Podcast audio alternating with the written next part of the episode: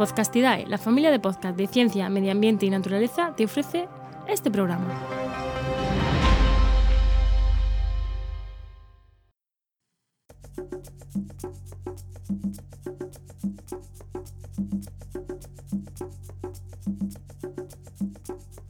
Estás escuchando Mentes Covalentes, tu podcast de química y neurociencia, con Hugo Quintela y Clara García.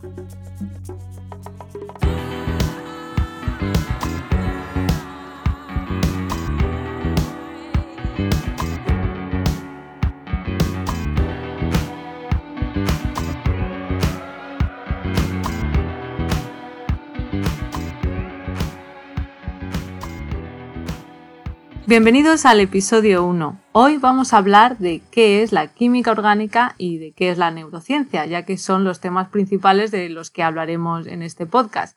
Así que vamos a empezar por Hugo, que nos explique qué es la química orgánica. Hugo, cuéntanos. Hola, pues mira, a ver, en primer lugar, la química orgánica es química, ¿no? ¿Y la química qué es? Bueno, pues la química es básicamente el estudio de, de, la transformación de la materia, o sea, de cuando A se convierte en B o B se convierte en C.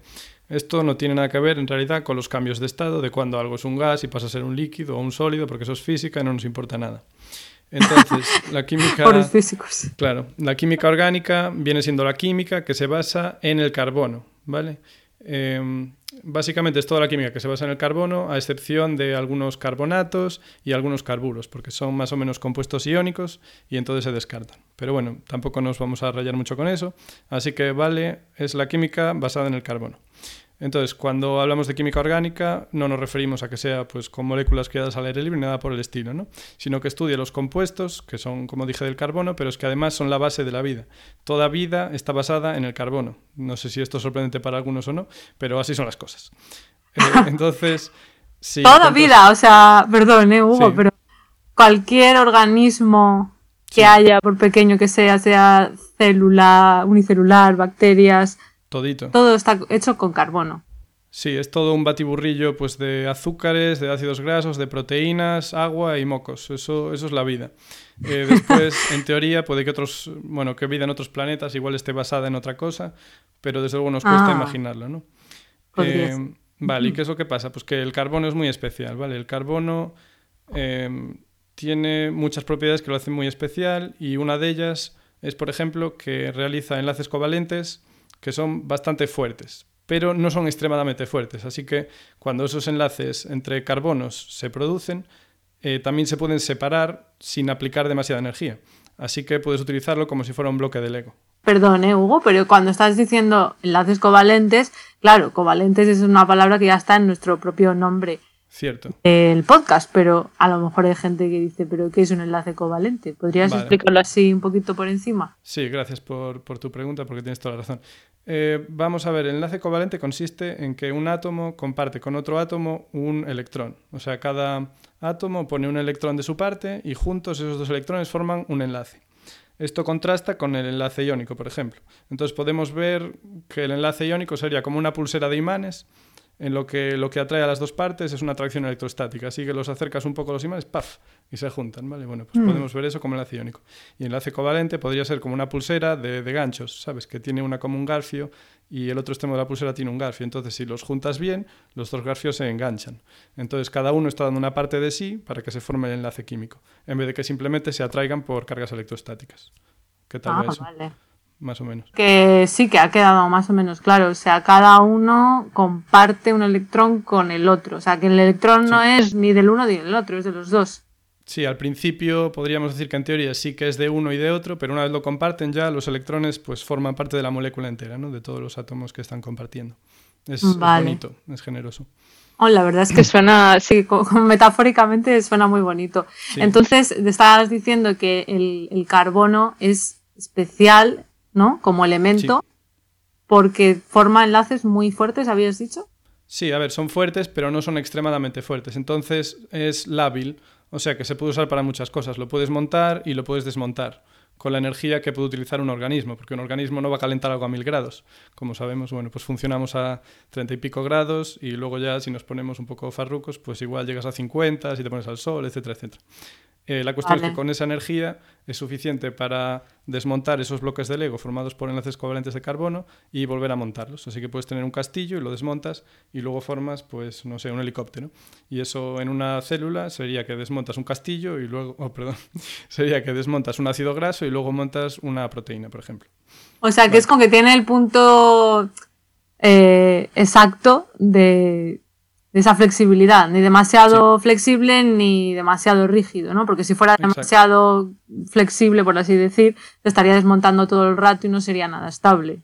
Sí, por ejemplo, el nitrógeno también tiene consigo mismo enlaces muy fuertes, pero son tan fuertes que mm, le gusta mucho al nitrógeno estar como nitrógeno molecular, o sea, un nitrógeno unido a otro nitrógeno, por un enlace triple, o sea que cada nitrógeno aporta tres electrones al enlace. Y eso es tan fuerte que prácticamente nadie lo puede romper en la naturaleza, solo eh, las bacterias que fijan nitrógeno. Si no fuera por ellas, no tendríamos nitrógeno los demás, así que, bueno, muchas gracias. O sea, que gracias a las bacterias Sí, estas, ¿no? Sin ellas no, no habría vida compleja. Pero bueno, hay tantas cosas sin las que no habría vida compleja. Eh, ¿Qué más te puedo decir? Otra cosa importante es que el carbono se enlaza con otros cuatro átomos. Cuatro. Vale. Con otros cuatro átomos a la sí, vez. por enlace covalente. Si, si nos acordamos de, a lo mejor, del instituto, teníamos esos cajetines, esas cajitas que tenían flechitas dentro. Pues cada cajita era. era Buah, el- yo creo que- y- sí, sí. Depende de cómo tengas de cerca el instituto. A Sí, mí bueno, ya se me ha olvidado mal. mucho. Bueno, lo fundamental es eso, cuatro enlaces covalentes por cada átomo de carbono. Pero, Así que puedes crear una complejidad enorme, muy grande. pero no eso no quiere decir, pa- que, que- lo digo para la gente que tenga la química un poco lejana, olvidada, Olvidada. eh, Mm. como puede ser mi caso, no quiere decir que porque tenga la capacidad de formar cuatro enlaces covalentes que siempre se una, ¿no? Que siempre esté unido a cuatro cosas, ¿o sí? Sí, bueno, a ver, eso introduce el concepto de enlaces dobles y triples, ¿no? O sea que al final, para que dé un compuesto estable, siempre va a tener que gastar, entre comillas, esos electrones en unirse a alguien. Pero puede Claro. hacerlo por enlaces simples, o sea, un carbono unido a un hidrógeno, por ejemplo. Luego enlaces dobles, que sería, por ejemplo, la molécula de CO2, tenemos un carbono y dos oxígenos. Entonces, cada oxígeno está unido al carbono por dos enlaces. Pero al final, el carbono está unido cuatro veces, se podría decir. Claro, vale, Bien. tiene que usar los electrones que tiene. Sí, porque si no, no es bastante estable y no le gusta estar así y entonces al final acaba uniéndose de cua- bueno, por cuatro enlaces covalentes. Eh, bueno, con esto, al, al ser, al tener esta capacidad de enlazarse cuatro veces, digamos, eh, nos da pues una complejidad muy grande, porque se pueden formar cadenas muy largas, se puede ramificar, eh, nos podemos imaginar eso como una especie de Scrabble, ¿no? En el cual tienes la letra C y entonces arriba podrías tener una H, abajo otra H, a la izquierda podrías tener otra C y podría seguir aumentando hasta el infinito en teoría. Eh, Claro. Bien, entonces, por ejemplo, los, eh, iniciando ya con los compuestos más típicos, el compuesto más simple de carbono sería el metano, que es un carbono unido a cuatro hidrógenos, porque el hidrógeno es como la terminación del Scrabble o de un dominó, solo se enlaza a, un, a otro átomo. Por lo tanto, una vez hay un hidrógeno, ya no se puede seguir aumentando la cadena. Eh, otro Una vez más hay- complejo. Perdón, que eso yo no lo he entendido. Una vez hay un hidrógeno, ya no puede Sí. haber más átomos de ningún elemento, sí que puede haber más hidrógeno. Sí, sí. Claro, quiero decir que como el hidrógeno solo se enlaza una vez, no Ah, se ya. puede enlazar más veces, no puedes extender la cadena a Por partir ese de un lado. hidrógeno. claro, claro. es- Entonces, por ese lado no puede Scrabble- seguir. Exacto, se acabaría ahí. Por eso el compuesto más sencillo es CH4. Vale, sí, sí, sí. TH4, que es el metano, Sí, es eso, un carbono y cuatro, cuatro hidrógenos, uno por cada lado, ¿no? sí, cuatro hidrogenitos. Entonces, si por ejemplo ahora tenemos en vez de un solo átomo de carbono dos, o sea, un carbono unido a otro carbono, y luego ponemos todos los hidrógenos para que completen las uniones, tendríamos etano. Y así podemos seguir propano, butano, pentano. Entonces la nomenclatura es muy sencilla para empezar. Met quiere decir que hay un átomo. Et quiere decir que hay dos. Prop, que hay tres. But, hay cuatro. Y luego ya es, vale, va con los prefijos griegos. Pentano, hexano, heptano, octano, nonano, bla, bla, bla. Y los otros, que si no, no son griegos, ¿qué son? Pues la verdad que no lo sé. Eso, eso habría que mirar. A lo mejor de origen latín. No, sé, sé. a lo mejor venía de- del nombre trivial también, pero la verdad es que no lo sé. Quiero decir, igual alguien los bautizó así cuando se descubrieron, pero bueno, no me quiero meter en Pero bueno, esa, Ya, ya, yo tampoco lo sé. Pero digo, ahora como has dicho lo de griego, digo, pues no sé dónde vendrán. Pero sí, es una manera de memorizar. Si sabes que met significa, ¿no? Sí. Eh, uno. Entonces, cuando oigas met, pues ya sabes que tiene uno. Por ejemplo, el metanol, que es el alcohol de la madera, si nos acordamos, vale, el metano era CH4, ¿no? Pues ahora, si cambiamos un átomo de hidrógeno por un oxígeno unido a un hidrógeno, o sea, OH, al final tenemos metanol. El, ter- el término ol quiere decir que es un alcohol, o sea, que tiene ese OH. Y es el alcohol más sencillo que hay, pero este si lo bebes, pues te va mal. Exacto, alcohol, para la gente que lo esté escuchando, dice, bueno, alcohol es el vino, la cerveza, pero ese es el alcohol que tomamos nosotros, que es el alcohol etílico, ¿es, Sí, no? exacto. Et, et, dos átomos. Por lo Et, tanto, cuando tenemos dos átomos de carbono y luego un OH, pues eso es etanol. Y ese Claro, es el, que un poco grupo- más. Ajá, Pero no sí. Bueno, no lo recomendamos, no es bueno para la salud, pero cada uno sabrá lo que hace. Pero, exacto, el grupo OH es lo que hace que una molécula sea alcohol, por tanto. Sí, exacto. O sea, todo, siempre que oiga sol, pues va a ser un alcohol. Eh, otros alcoholes son, por ejemplo, el isopropanol, que se utiliza mucho esto en los desinfectantes de manos. Eh, Bueno, Ah. ese es básicamente el más conocido, porque el resto no... Ese, el que está en los hospitales y así, que Sí, te puede... que se usa para friegas, huele bastante bien. También en los líquidos de limpiar pantallas. Huele, A mí me gusta más el olor que el del etanol. Sí. ¿Y los Eh, alcoholes sirven para limpiar en general? hmm. Sí, la verdad es que suelen actuar como desinfectantes, supongo que porque disuelven las, las membranas de las bacterias. Porque son buenos para disolver Ajá. compuestos que se disuelven en agua, pero también compuestos que se disuelven a lo mejor en... Uf, es que esto ya es más complicado de explicar. Pero bueno, disuelven bien tanto grasas como compuestos como azúcares. Entonces, si disuelves bien la grasa, al final puedes deshacer las membranas celulares y la célula se dispersa y muere. Qué hermoso. Claro, Sí. hermoso. Sí, porque el alcohol es algo que siempre hemos visto en las películas, aunque no lo usemos en nuestra casa en el día a día, si hay una herida, eh, se usaba el alcohol que tuvieras a mano, ¿no? Para Mm. Sí. desinfectar. Sí, es, es muy recomendable antes de hacerse un análisis de sangre. Eh, a ver, entonces, déjame que te diga también dónde está, mm, ¿sabes? Dónde, bueno, ya dijimos un poco dónde está presente la química orgánica, pero además de estar en la vida, también está básicamente en todas partes, ¿vale? O sea que fijaos qué importante es la química orgánica, porque la química inorgánica va de 117 compuestos y casi es una disciplina tan, eh, digamos, tan grande como la de la química orgánica que solo se basa en un compuesto, o sea, en un átomo, que es el de carbono. Entonces, por ejemplo, los plásticos, absolutamente todos están basados en carbono. Son pequeñas moléculas que se repiten y está- están unidas entre sí, se repiten, digamos, bueno, durante, quiero decir, están formadas por miles y miles de unidades que se repiten continuamente. Eh, esos serían los plásticos, pero también eh, las fibras de, de la ropa, por ejemplo, como están basadas en realidad en algo que es, bueno, que proviene de la naturaleza, como es la, la celulosa en el caso del algodón. O sea, el algodón es celulosa pura, que también son polímeros, o sea, repetición de unidades de azúcares que están unidos entre ellos y forman redes muy extensas. Eh, lo mismo pasa, por ejemplo, con la lana o mm, eh, con las fibras sintéticas como el nylon o el poliéster, que de nuevo son plásticos al final. Eh, algo más en lo que está presente la química orgánica es, por ejemplo, en las pinturas, porque todas llevan un aglomerante que también es orgánico. Mm, ¿Y qué más cositas? Mm, Pues un montón de cosas. O sea, claro, has dicho que es la, la química de la vida, pero no solo, como tú dices, está presente en organismos vivos, ¿no? Que sí, también los plásticos, Sí, eso también es química orgánica. sí, a ver, sé que no tiene buena fama, ¿vale? Pero, pero lo sigues usando. Exacto. Bueno, Bueno, habrá que ya, ya lo, ya lo trataremos en algún programa futuro, el tema Vale. de plásticos. Y después también os puedo decir que en su día se creía que los compuestos orgánicos solo podían venir de la vida. Fíjate qué burro era el ser humano que pensaba que no se podía hacer en laboratorio nada orgánico. Eh, esto era una teoría que se llamaba vitalismo y ya venía desde los antiguos griegos. Eh, entonces eso, se creía que cada, cualquier compuesto creado por un organismo tenía un alma o una fuerza vital que hacía que, bueno, que solo lo pudiera hacer un organismo vivo. O sea, que tú en un laboratorio no podrías hacerlo. Esto se empezó a ver en... Bueno, esto eso duró desde los griegos hasta 1828, o sea que un buen ratito. Y en, esta, bueno, en este año eh, un químico alemán que se llama Friedrich eh, Wöhler sintetizó la urea. Se sabía desde hacía 100 años que, que la urea, bueno, que estaba presente en la orina, ¿no? que era un componente principal. Y bueno, por lo tanto, si estaba presente en la orina es que la hacían los, los seres vivos. Bueno, hasta que Wöhler fue capaz de sintetizarla. Y después, 50 años después ya, la teoría se desechó de todo porque otro químico francés, Bercelot, no sé si se pronuncia así, pero bueno, eh, sintetizó no sabemos francés. Sí, una serie de compuestos orgánicos como el ácido fórmico, que es el ácido de las hormigas, que lo hacen bueno, para atacar a otros insectos o para defenderse. Y por eso se llama fórmico, porque es formiga, hormiga.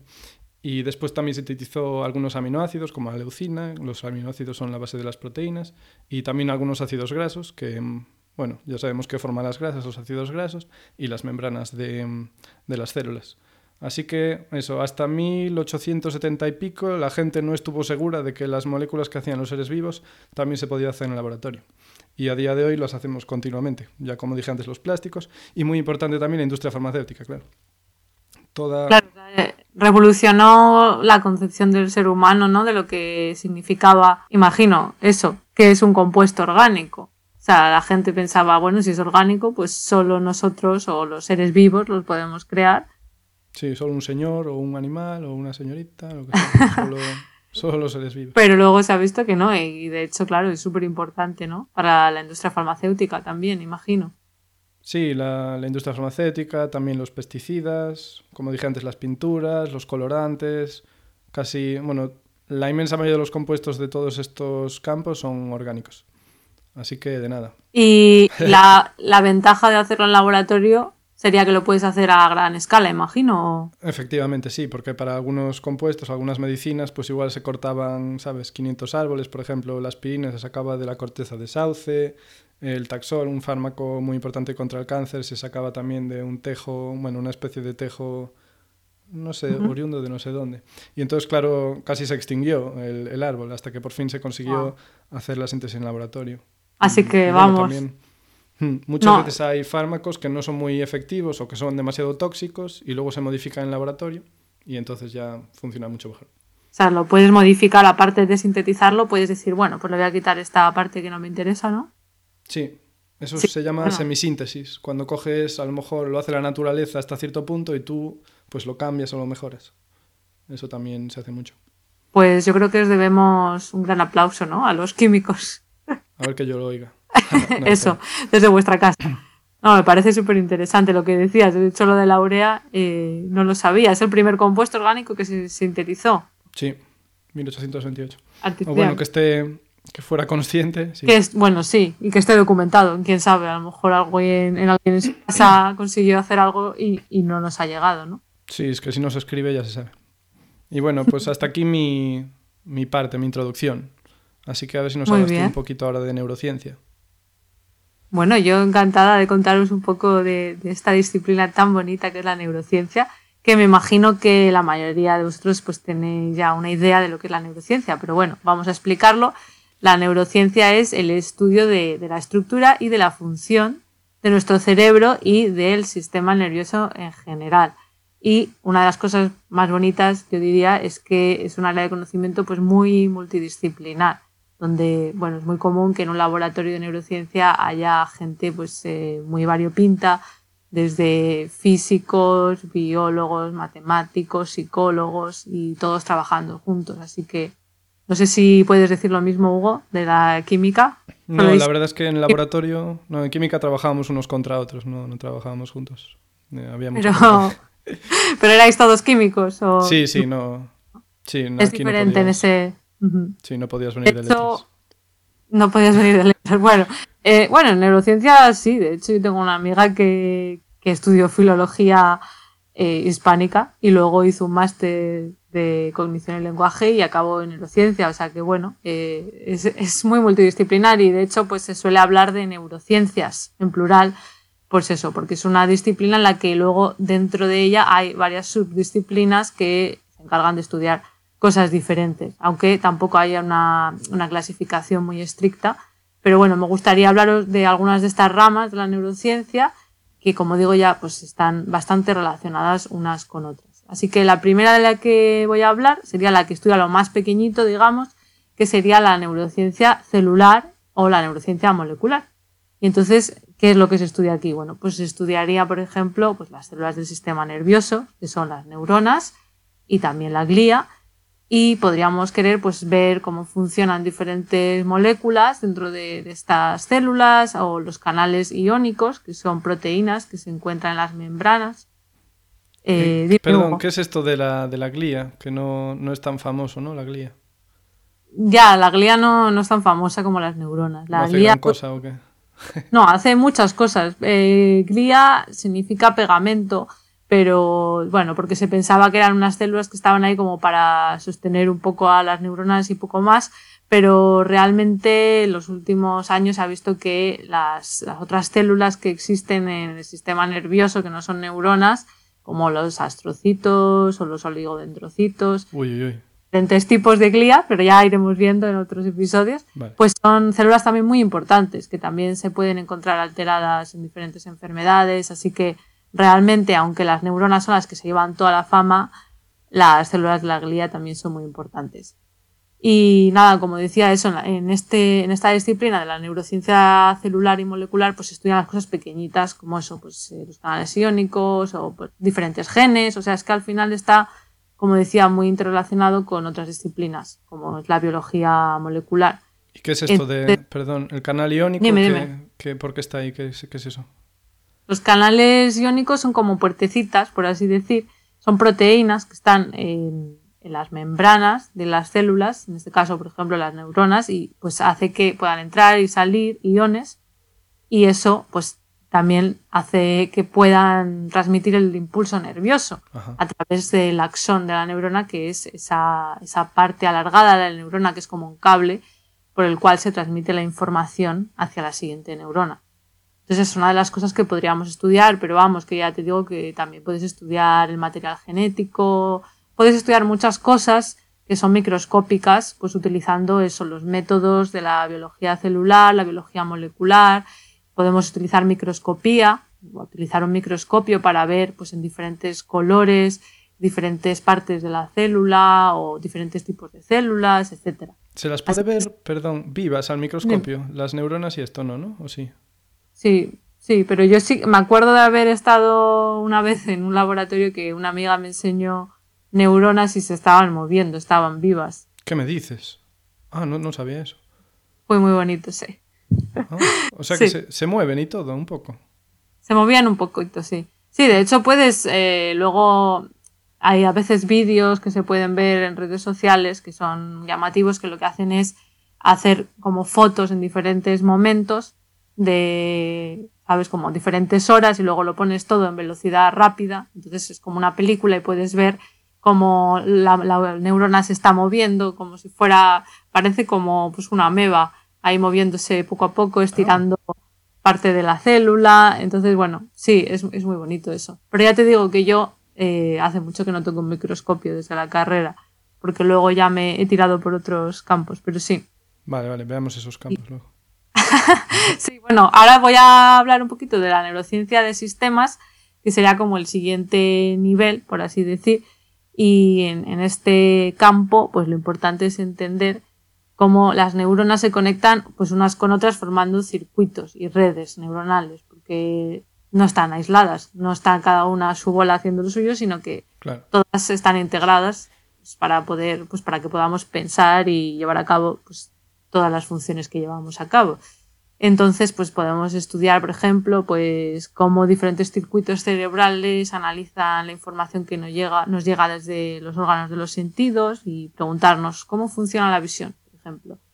Y bueno, en este estudio, o sea, en este nivel de estudio podríamos decir que es como algo que relaciona el nivel anterior que decíamos antes de la neurociencia molecular y celular con el siguiente que vamos a ver a continuación, que sería el de la neurociencia cognitiva, que es el que yo he estado más metida en ese tema por, eh, durante el doctorado. Y, en esta neurociencia de sistemas pues se utilizan otras técnicas diferentes a las que hemos dicho antes. En vez de estar utilizando técnicas de biología molecular, aquí se suelen usar técnicas más electrofisiológicas que nos puedan pues permitir pero a ver, a ver, esto se está complicando mucho. Vamos a ver, en primer lugar, si es cognitiva, ¿quiere decir que es de persona solo o puede ser de cualquier bicho? Bueno, la neurociencia cognitiva era la que iba a tratar a continuación. O sea, todavía no había llegado, ¿eh? Pero la he mencionado. No, no, no pasa nada. La he mencionado porque es como lo que decías que la de sistemas estaría un poco como eh, enlazando las dos, la que hemos dicho antes, la molecular de lo pequeñito, cognitiva. La cognitiva es de personas o es de animales. A ver, tú puedes estudiar la cognición en animales también. Eh, claro, es diferente porque eh, no piensan los animales igual que nosotros, pero tú puedes estudiar, y de hecho se hace mucho, memoria eh, utilizando ratones, por ejemplo. No Ah, tienes que... los laberintos, ¿no? Y tal. Exacto, exacto. Sí, también se puede utilizar eso, modelos animales para diferentes, bueno, depende de lo que sea de tu interés, pero sí. Y perdón, la previa a la cognitiva, ¿cómo se llamaba? Bueno, esto es, esto es una clasificación, o sea, yo la he llamado previa, pero vamos, que pueden estar en cualquier orden. Pero sí, Sí. estábamos hablando de neurociencia de sistemas. Y esa es la que decía que se utilizan las técnicas electrofisiológicas ¿Qué pues, para son? medir. Pues son técnicas que te permiten medir eh, la actividad eléctrica de las neuronas. De manera individual, o sea, tú puedes coger a una neurona y ver en qué momento está disparando o un conjunto de neuronas. En cambio, en la neurociencia cognitiva, que mira, ya pasamos a ella, eh, eh, ya damos ese gran salto, pues mm, normalmente lo que se mide es eh, activación en regiones cerebrales, pero no en, en neuronas individuales. Pero también podrías tener un cultivo de neuronas que, que te interese ¿no? investigar porque le has cambiado cualquier propiedad y, y medirlo ahí también. Entonces, las neuronas sí se reproducen en, en una placa Petri. Puedes tener ahí pobres. Es que Ramón, y- me suena que Ramón y Cajal, pero claro, Ramón y Cajal como que ya fue hace 100 años, entonces, entonces no, no tengo... ¿Por qué? ¿Qué te suena de Ramón y Cajal? No, me suena que había dicho que, que sí que se reproducían, ¿no? Que antes se pensaba que no, pero ahora que sí. Ah, bueno, pero, pero pensaba no que tanto. decías, pensaba que decías como en la propia placa, en la propia. Petri. Bueno, o incluso en el cerebro, claro. Se reproducen un poquito. No, a ver, lo que lo que pasa es que las neuronas eh, diferenciadas, o sea, cuando ya es una neurona adulta que ya se la puede llamar neurona, eh, no se puede dividir. No es como una célula de la piel que sí que No se puede dividir. pero se- durante mucho tiempo se ha pensado que no se podían formar neuronas nuevas en el cerebro Ah. de mamíferos, pero sí que se ha visto que sí que se pueden formar algunas neuronas nuevas en algunas partes del cerebro, no en todo el cerebro, pero en el hipocampo, por ejemplo, es una región que está como en la profundidad del cerebro, que se encarga de la memoria, el aprendizaje y la navegación espacial, pues ahí en, la- en una parte del hipocampo sí que pueden nacer nuevas neuronas de células que no están diferenciadas, que son células progenitoras, ¿vale? Vale. Que dan lugar a esas neuronas. Eso a mí me hace sentirme mejor saber eso. No sé cómo lo ves. Sí, yo creo que, que sí que he dado pues un poco de esperanza, si no, que queda bonito de decir, bueno, pues no está todo perdido, aunque nos vayamos haciendo mayores, siempre puedes tener Sí. nuevas neuronas. Pero es un golpe. es un golpe. Bueno, también hay que tener mucho cuidado con eso, sí, con, con los golpes, pero también es importante entender que mm, esas pocas neuronas nuevas a lo mejor no va a hacer tanta diferencia como nuevas conexiones. Y nuestro cerebro, una propiedad muy importante que tiene es que es plástico. Que cuando decimos plástico no me refiero a plástico Polímero, es un polímero. Exacto, no hablamos de eso, no, no hablamos desde el punto de vista químico, sino plástico porque es moldeable. O sea que si tú tienes experiencias y practicas un ejercicio, lo que sea, ¿no? Por ejemplo, un idioma nuevo de mayores o aprender el piano, eso hace que tu cerebro se vaya como remodelando. Por eso se dice que es plástico. Y se forman nuevas sinapsis, que son las conexiones entre neuronas, y nuevos circuitos, por así decir. Así que eso también es muy importante para tenerlo en cuenta. Así que, aunque las neuronas es verdad que no se dividen como otras células de nuestro cuerpo, sí que podemos, pues eso, seguir aprendiendo y hacer conexiones nuevas. O sea que también hay esperanza por ahí, menos mal. Exacto, sí, sí. Hay que seguir entrenando nuestro cerebro y manteniéndonos activos, aprendiendo cosas nuevas toda la vida, porque eso es lo que lo mantiene joven. Así es. Así que, a ver, ¿por dónde íbamos? Por la neurociencia cognitiva ya hemos contado un poco lo que es, pero bueno, voy a explicarlo un poquito más. Eh, la neurociencia cognitiva, el objeto es entender cómo el cerebro pues, lleva a cabo estas funciones cognitivas, ¿no? que serían pues, el lenguaje, la memoria, el procesamiento de emociones, etc. Y aquí es donde se utilizan las técnicas de, de neuroimagen, muchas veces, no siempre, pero se pueden utilizar para ver cómo funciona el cerebro de manera indirecta. Y una que es bastante conocida es la resonancia magnética funcional. No sé si te suena, Mm. Hugo, la resonancia Funcional. Claro, a mí me suena nuclear, pero a lo mejor le quitaron lo de nuclear para que no suene mal. Exactamente, le quitaron, se llamaba así, nuclear, pero como la gente con, pues, con todo el tema nuclear eh, tenía, pues eso, idea, Respetito. sí, le quitaron el nuclear y, y se llama resonancia magnética, sin más, ahora, o imágenes por resonancia magnética. Y cuando decimos funcional es porque además estamos mirando, en vez de solamente una foto del cerebro para ver la estructura, para ver cómo, ¿no? La sustancia gris, la sustancia blanca, a ver si, ¿Qué es eso? ¿El qué? La sustancia gris y la blanca, ¿qué son? Ah, pues la sustancia gris es como la parte del cerebro en el que están los cuerpos celulares de las neuronas. Y la sustancia Mm. blanca es de las mismas neuronas, pero ya como el cableado, digamos. La O sea, el cuerpo celular, claro. O sea, los cables son las, las ramas, digamos, ¿no? Sí, las ramas que bajan, bueno, Y el cuerpo celular es lo que no son las ramitas de las neuronas. exacto. Entonces, Ajá. la parte de fuera, toda nuestra parte de fuera del cerebro, de la corteza, sería sustancia gris. Y luego hay un poco de sustancia gris también en el interior del cerebro, pero casi todo lo demás es sustancia blanca, que son, como, pues eso, se suele decir las autopistas del cerebro, por donde se transmite la información. Entonces tú eso lo puedes ver claramente, si haces una resonancia, se ve muy claramente hay una zona más oscura y una zona más clarita del cerebro, una imagen, pero además con la funcional eh, es el mismo escáner, el mismo aparato, nada más que, bueno, tiene unas secuencias diferentes que se aplican y puedes ver qué zonas del cerebro están más activas, que son esas imágenes que a veces se ven con colorines, que es pues esto para decir que se está activando más una, una zona. Entonces podríamos, por ejemplo, poner a una persona dentro del escáner y decir, pues mira, haz esta tarea de memoria. Y mientras está haciendo esa tarea de memoria, podemos ver pues qué zona de su cerebro se está activando más. Entonces hay, ya hay un mapa del cerebro en el que se dice dónde está cada zona, ¿no? Porque a veces sí que se ve esto por aquí, en los medios, pero es así, realmente. A ver, eh, más o menos sí que hay regiones que hacen cosas diferentes, sí que se han visto y antes de que existiera ya la neuroimagen, ya cuando había pues pacientes en los que pues por un accidente les había pasado algo, Claro. se estudiaban sus síntomas, pues más o menos se veía que en ciertas regiones del cerebro solían producir ciertos síntomas. Lo que pasa es que también se ha tendido a exagerarlo todo un poco y parece que al final se está intentando encontrar un área del cerebro para cada cosa, para cada pensamiento, para cada función y tampoco es tan así. Claro, es muy simplista eso. Sí, es un poco simplista, entonces es importante entender que aunque sí que hay una zona que nos permite, por ejemplo, hablar y otra zona que nos permite entender, al final el cerebro pues funciona de manera muy conjunta. Todo el cerebro está funcionando a la vez, están conectando unas regiones con otras, está todo muy interconectado. Pero sí que puede ser interesante pues ver eso, qué zonas están más implicadas en una tarea o en otra, por ejemplo.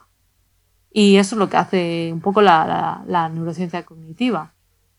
Y, y lo que es un poco, bueno, curioso es que aunque estamos midiendo eh, qué regiones del cerebro se activan más, no estamos midiendo la actividad neuronal en sí, no estamos midiendo electricidad como en los otros casos de electrofisiología, sino que lo que estamos midiendo con la resonancia magnética funcional son cambios en la oxigenación de la sangre.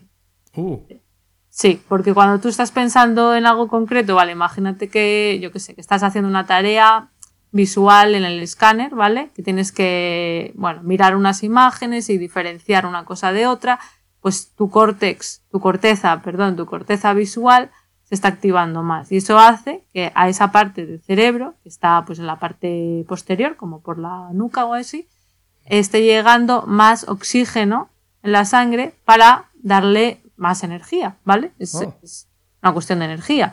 Entonces eso hace que haya unos cambios en la sangre que podemos mirar con la resonancia magnética porque se comporta de manera diferente. ¿Y cómo sabe el cuerpo que tiene que enviar ahí el oxígeno? ¿Quién da esa orden? Si el cerebro justo está haciendo el ejercicio, ¿cómo, cómo es posible? Hmm. Una pregunta muy, muy interesante para que no haya una explicación no sabe. muy concreta. Eh, es complejo, claro, es que todo está conectado unas cosas con otras, pero al final el cuerpo, pues ya sabes que al final, aunque tú no sepas muy bien por qué pasan las cosas, tu cuerpo Pasa, tu cuerpo lo sabe. Tu cuerpo lo sabe, Mm. sí. Tu cuerpo sabe cuando tienes sed. Un buen eslogan. Tu cuerpo lo sabe. Exacto. Pero, Dime. claro, no. No, que estoy pensando que a lo mejor al principio no va tanto oxígeno, ¿no? A lo mejor tiene un poco de tiempo en el que no llega tanto y cuando ya el cuerpo ya tiene claro lo que quiere hacer, en qué se está concentrando, a lo mejor ahí sí que envía más. No sé, se me está ocurriendo. Sí, hay un, hay un periodo inicial en el que baja un poquito la concentración de oxígeno en esa región y entonces luego llega una demanda exagerada de oxígeno Ah, claro. y luego vuelve a restablecerse. Hace un pico, ¿vale? Hace una curva, baja, sube y luego vuelve a bajar y, y luego se, se vuelve normal. Así que eso es lo que podemos medir con la resonancia magnética funcional. Así no vemos neuronas concretas, pero eh, estamos viendo regiones en general. Y luego dentro de esta disciplina también tenemos otra técnica que me gustaría comentar un poco por encima, que es la electroencefalografía, que es muy diferente a la resonancia. La resonancia nos metemos dentro de un escáner, tumbados, es una máquina que hace ruido, muy cara también. La electroencefalografía es algo muy sencillito, te- bueno, sencillito, se tarda un rato en poner, pero es un gorrito mucho más barato de tener en un laboratorio que lleva pues una especie de electrodos que se ponen en el cuero cabelludo, te tienen que poner un gel y tal, y, y con eso podemos mirar la actividad eléctrica del cerebro. De todo, Sí. hasta del fondo. No, del claro, exacto. El problema es que lo más profundo no lo puedes medir bien. Eh. Es una técnica que lo bueno que tiene es que tiene muy buena resolución temporal, es decir, que puedes ir mm, con mucha más especificidad a, a qué momento está ocurriendo ese cambio, pero tiene mala eh, resolución espacial, o sea que no puedes saber exactamente en qué zona del cerebro está ocurriendo, sino que va un poco por áreas más en general y no puedes medir lo que está pasando tan al fondo, porque claro, Ujú. están fuera del cráneo y el cráneo está ahí aislando No te pueden meter, no te pueden meter con ese gorro dentro de- del aparato de resonancia magnética y ya tenerlo todo. Pues sí que se están haciendo, curiosamente, muy buena pregunta, eh, combinar las dos técnicas. Lo que pasa es que, pues por cuestiones metodológicas, una hace entorpece la medida Ah, la otra. la otra. Claro. Pero sí que se están consiguiendo hacer en algunos laboratorios eso, medir las dos cosas, entonces ya tienes eh, las dos cosas. Y luego existe otra técnica que esa no, no la había comentado, que es la magnetoencefalografía, que Caray. es, parece, si, la- si ves una foto o si la ves, es como parece un secador de estos de tubo. Te sientas Ah. en una silla y te ponen ahí el tubo y también puedes ver cambios pues, eh, muy precisos eh, temporalmente, nada más que en vez de medir cambios en, en los campos eléctricos, en los, en los campos magnéticos. Entonces, Ujú. bueno, se asimila a la, a la electroencefalografía, pero bueno, es diferente y es un aparato también muy caro que hay en pocos laboratorios. Pero ya se está Eh, extendiendo, ¿o qué? Bueno, no, sí, poco a poco, no está en tantos sitios, pero sí que, bueno, sí que cada vez pues más supongo, ¿no? Irá como todo, supongo que con el tiempo todo se irá abaratando y se irá extendiendo. Se pondrá de moda. También las modas. Y la verdad es que es eso, que es una disciplina muy bonita que está muy relacionada pues también con campos como la, la psicología. De hecho, se utilizan pues experimentos de psicología cognitiva, se adaptan a estas técnicas de resonancia en el ordenador, dentro del escáner, para poder hacerlos y, y bueno, pues es una disciplina pues eso, muy bonita. Como ya digo, es la que yo he dedicado más tiempo y con estas técnicas pues podemos estudiar las bases neurobiológicas de fenómenos cognitivos, que es lo que hemos dicho, pues Uy, intentar ver eh, en qué zonas de cerebro están. Uy, uy, uy, cómo suena. Claro, suena difícil. Y, no solamente, quería decir que no solamente te dice en qué parte del cerebro puede ocurrir algo, sino que puede también dar cierta información sobre diferentes funciones y, y ayudar a replantearnos nuevas hipótesis. O sea que también ayuda al campo de la psicología cognitiva a replantearse cosas que no se sabrían si no utilizas estas técnicas.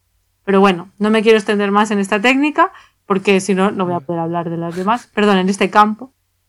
Vale. Eh, luego iba a comentar, pero ya más por encima, la neurociencia computacional, que, como su nombre indica, computación, bueno, pues implica modelos matemáticos, análisis teóricos, simulaciones con ordenador, para Uh. intentar describir el comportamiento de neuronas o redes neuronales. Uy, ¿eso qué tal va? Eso yo nunca lo he hecho, pero sí que sé que pues eso hay grupos muy potentes, que son grupos también pues con matemáticos, físicos, ingenieros, de todo. Y estos modelos pues pueden ayudar también a formular nuevas hipótesis que luego ya pues se pueden testear con experimentos. Claro, pero por ahora reproducir un cerebro entero como que no, ¿no? No, complicado. Bueno, yo ni lo de veo muy ratita ni de mosquito. O igual de mosquito ya sí. No, todavía no. A lo mejor de gusanito. De gusanito. Mm. Sí, el C. elegans, que es un modelo que se utiliza, no sé si te suena, Ajá. un Sí. gusanito. Sí, Muy elegante. ¿eh? quizá. Sí. Sí, muy elegante, exacto. Sí, que por eso le pusieron el nombre. ¿Le pusieron el nombre por Lo eso? leí por ahí, sí. Sí. Bueno, porque tiene la forma muy estilizada y eso. Ah, no sabía que era por eso. Bueno, pues en ese, como tiene muy pocas neuronas, pues claro, ahí sí que puedes saber cuántas neuronas hay que están haciendo cada una, pero ya en un ratón, pues mm, ya es más No, claro. complicado. Es que un ratón Claro. es muy listo en el fondo, el ratón. Anda, claro. que Si viste Ratatouille ya lo ves. Sí, yo vi Ratatouille y me gustó. No, no solo mí, películas... regular, a mí, para ser de Pixar, un poco floja. Sí. ¿Cuál prefieres? Mm. Wally, por ejemplo. Ah, ya, esta es más bonita, sí. Bueno, ¿qué nos queda? Lo último, venga, voy a hablar de la neuropsicología, porque hay que nombrar la neuropsicología, que no sé si te suena, pero consiste en entender cómo daños en el cerebro pueden producir alteraciones en nuestra cognición, en nuestro Ah, sí, como el señor ese que se clavó un hierro y le voló un trozo de cerebro y luego se portaba raro. Sí, sí, Phine- Phineas Gates se llamaba. Ese, ese. Ese, sí, ese es muy antiguo ese caso y fue de uno de los primeros que, bueno, que ayudó a entender también que diferentes funciones del cerebro, pues, diferentes funciones cognitivas se localizaban en diferentes partes.